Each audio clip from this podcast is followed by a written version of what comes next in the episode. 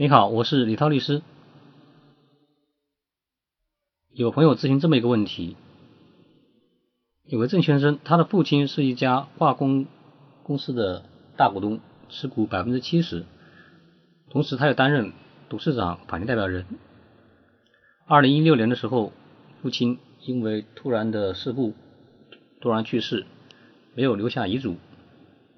父亲的法定继承人包括母亲和。郑先生母亲放弃了继承权，那么郑先生就有权继承父亲的遗产。郑先生找到了公司的另外两名股东，想跟他们商量，但是两名股东明确表示，虽然公司章程没有对于股东继承的问题进行约定，但是有限公司具有人和性，我们是因为和你的父亲志同道合才走到一起。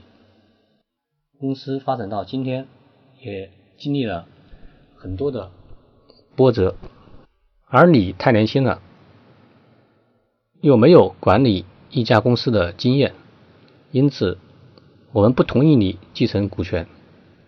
至于董事长，就更不可能让你担任。当然，我们可以出一部分钱来收购你的股权。郑先生他想知道，我能否继承父亲的遗产？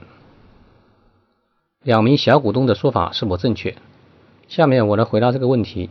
根据公司法第七十五条规定，自然人股东死亡以后，他的合法继承人可以继承他的股东资格，但是公司章程另有约定的除外。因此，郑先生可以继承父亲的股权，即使两名股东不同意也没有用，因为公司章程没有排除股东资格的继承问题。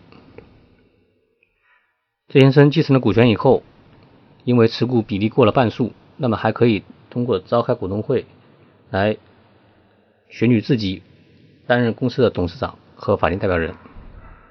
公司法的上面这个规定，其实是在有限公司的人和性和继承法之间取得了一个相对的平衡。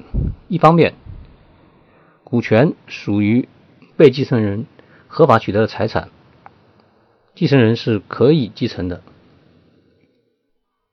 另一方面，有限公司又有较高的人和性，股东之间是因为彼此信任才走到一起。其他股东对于原股东的信任不一定能转化为对继承人的信任，也不一定愿意和继承人合作。从其他股东的角度来看，股东死亡以后，继承人的能力怎么样，人品怎么样？这个往往是不确定的，因此，有限公司在制定公司章程的时候，非常有必要对于股东的继承问题进行特别的约定。比如说，第一点，股东死亡以后，继承人能否继承股东资格，应当经过其他股东过半数同意。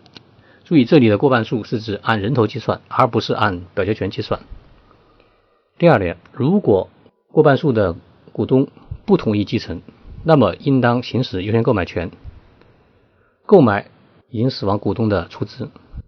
第三点，如果过半数的股东既不同意继承又不出资购买的，那么就视为同意，继承人可以继承股东资格。本期节目就到这里，欢迎关注我的微信公众号“李律说股权”，我们下期再见。